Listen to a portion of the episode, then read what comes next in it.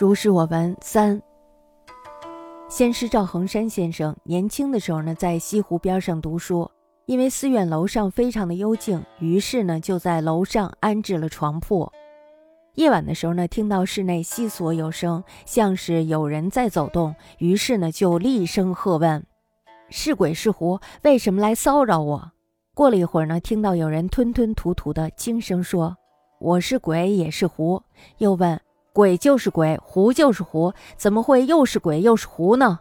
过了好久呢，对方才回答说：“我本来是几百年的老狐，内丹已经练成了，不幸被我的同类饿死，盗取了我的丹，我的灵魂呢就滞留在了这里，就成了狐狸界的鬼了。”又问：“为何不到阴司去告状？”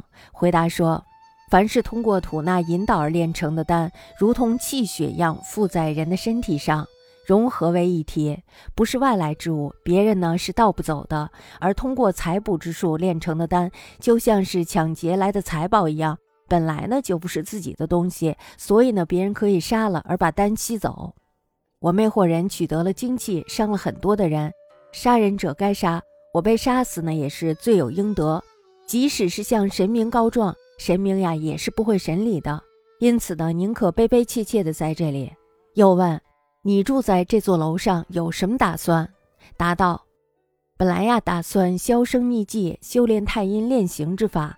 因为您的阳气太盛了，熏烤得我阴魂不宁，所以呢，出来向您哀求，请让我们各自到适合自己的地方去吧。”说完呢，就听到了一个磕头声，再问就不回答了。先生呢，第二天就搬了出来。他曾举这个例子，就是要告诫学生说。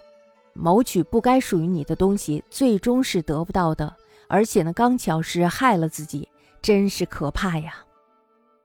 先师赵恒山先生少年读书于西湖，以四楼幽静，设榻其上。夜闻室中悉所声，似有人行。斥问：“是鬼是狐？何故扰我？”许闻嗫嚅而对曰：“我一鬼一狐。”又问。鬼则鬼，狐则狐耳，何异鬼异狐也？良久，复对曰：“我本数百岁狐，内丹已成，不幸为同类所异杀，到我丹去，幽魂沉滞，今为狐之鬼也。”问：“何不数诸地下？”曰：“凡丹由吐纳引导而成者，如气血复形，融合为一，不自外来，人弗能道也。”其有财补而成者，如劫夺之财，本非己物，故人可杀而吸取之。吾昧人取经，所伤害多矣。杀人者死当其罪，虽素神，神不离也，故宁欲居此耳。问：汝居此楼作何究竟？